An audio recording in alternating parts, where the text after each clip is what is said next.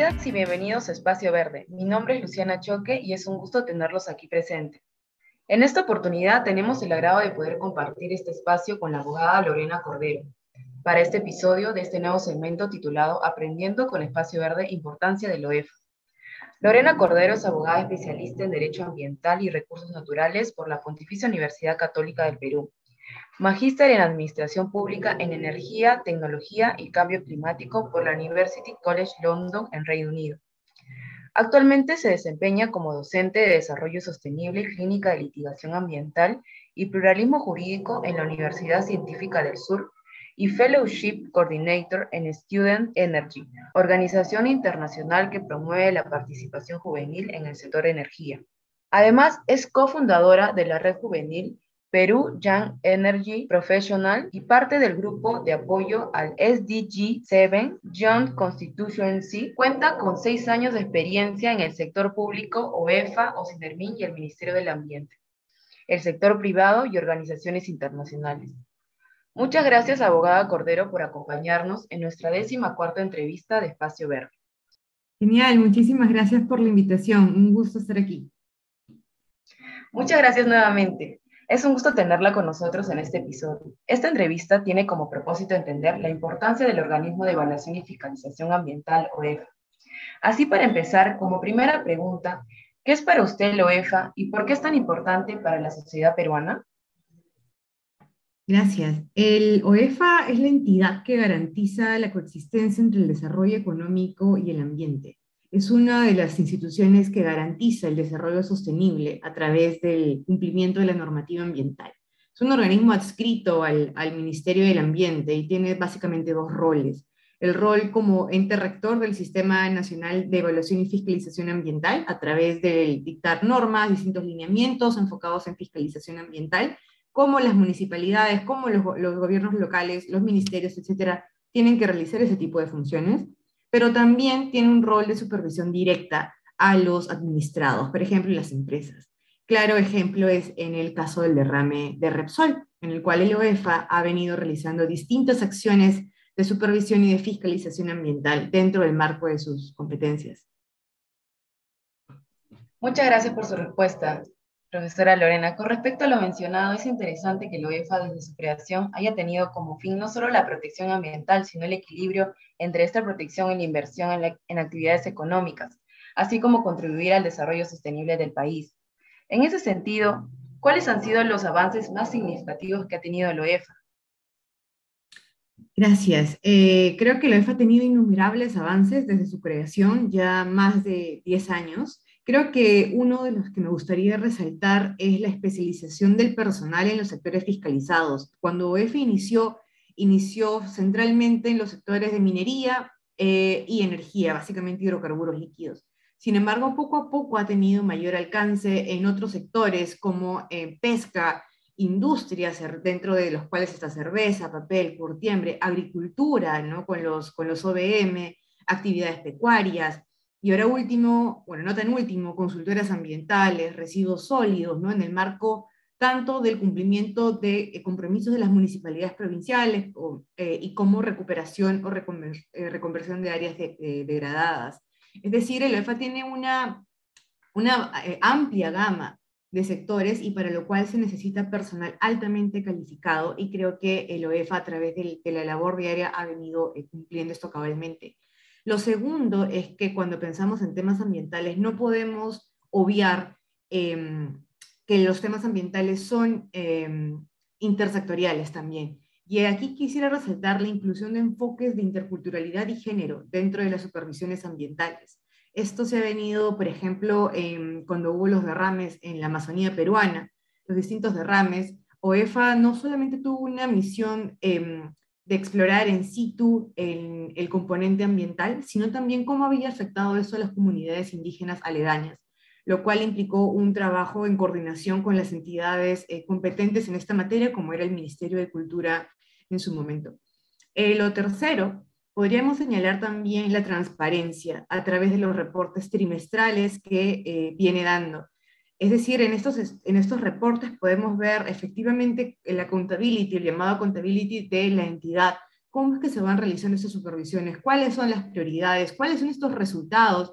Y un tema que personalmente creo que es muy, muy interesante es cuánto tiempo se demoran en resolver las medidas administrativas, las, los PAS, em, las denuncias ambientales y demás. ¿no? Y también brinda información súper detallada como especies de flora, fauna por estado de protección, endemismo. Es decir, hay una cantidad eh, invaluable de datos que ayudan a que la fiscalización ambiental sea mucho más transparente. Eh, creo que finalmente podría resaltar que otro de los avances eh, de OEFA desde su creación ha sido también en su rol como ente rector del CINEFA. Y el hecho de que al momento em, más o menos aproximadamente 20 gobiernos regionales cuenten con su reglamento de supervisión, fiscalización y sanción aprobados, significa que esta em, fiscalización eh, o este rol de BEFA también ha sido cumplido cabalmente. Muchas gracias, profesora Lorena, por su respuesta. De todos los avances de la OEFA que menciona, me parece importante resaltar el de la transparencia y que ésta se da, por ejemplo, a través de los reportes trimestrales. Otro ejemplo de cómo se da esta transparencia podría ser las memorias anuales que la OEFA publica en su portal institucional, donde da cuenta de sus avances.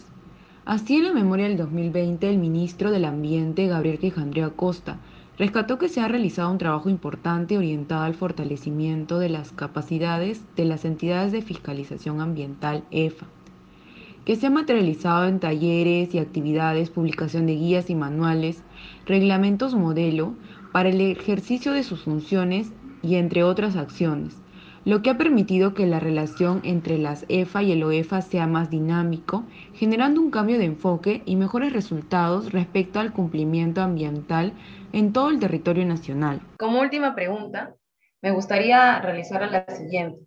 ¿Cuáles son los desafíos que ha venido enfrentando el OEFA con respecto a la evaluación y fiscalización ambiental? Mm, creo que ahí podríamos hablar eh, tal vez de tres aspectos. El primero es la institucionalidad ambiental, que em, eso tal vez está un poco ajeno a lo que OEFA puede, eh, a la competencia específicamente, pero em, a través de entes externos y demás se puede afectar esta, esta institucionalidad ambiental que tanto trabajo ha costado construir por ejemplo, al emitirse normativas que atentan contra sus funciones, contra sus competencias, como por ejemplo en el 2014 la ley 3230, eh, ¿no? podríamos ahí entender que, em, que ha habido cierto, eh, cierta, cierta incongruencia con, la, eh, con esta idea de construir una institucionalidad ambiental sólida.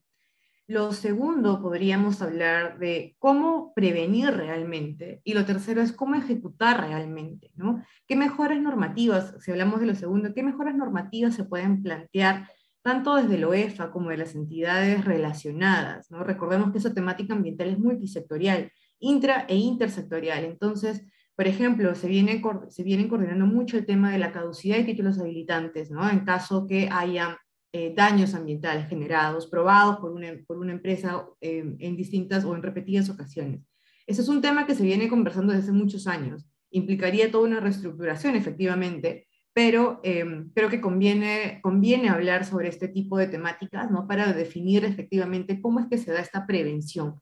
Y lo último, en cómo ejecutar realmente eh, creo que es nuevamente claramente en el caso de Repsol, tenemos un derrame, hay distintos mecanismos legales para poder forzar el cumplimiento, como las multas coercitivas, para, para lograr este cumplimiento, pero bueno, pueden pasar muchas multas y al final no se llega a la limpieza, no se llega a esta remediación o a esta restauración.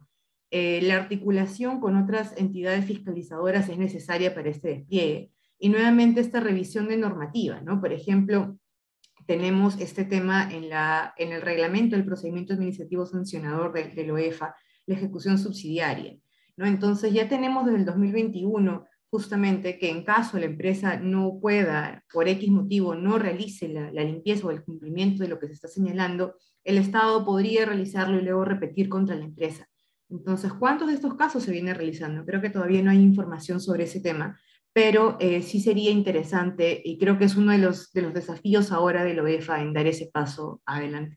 Sí, justamente en referencia a lo que mencionó como desafío de la OEFA, ¿qué camino debe seguir para ejecutar realmente las normas? Me parece importante mencionar que los ciudadanos también podrían contribuir a la ejecución de las normas, conociéndolas, cumpliéndolas y entendiendo mejor en qué consiste la tarea que hace el OEFA.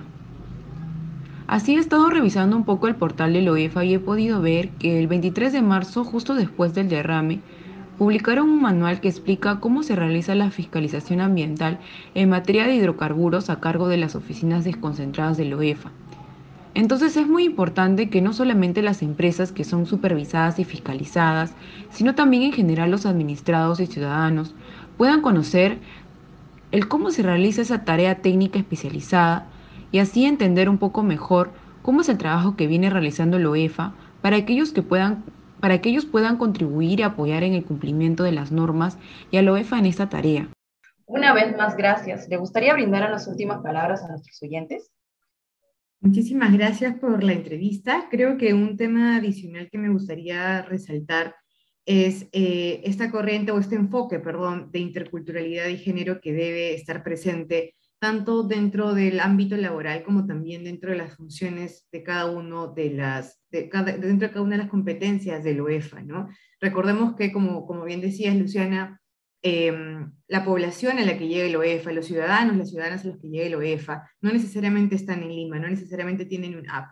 Entonces, eh, ¿cómo llegamos a ellos? ¿no? Creo que OEFA está realizando labores invaluables, definitivamente, pero también eh, creo que debemos dar un paso más adelante y pensar en, en una inclusión ambiental también. Gracias. Y para los oyentes, no se olviden de seguirnos en nuestras redes sociales como arroba para encontrar más novedades como estas y de actualidad ambiental. Gracias por estar aquí y que tengan un excelente día. Nos encontramos en los próximos episodios.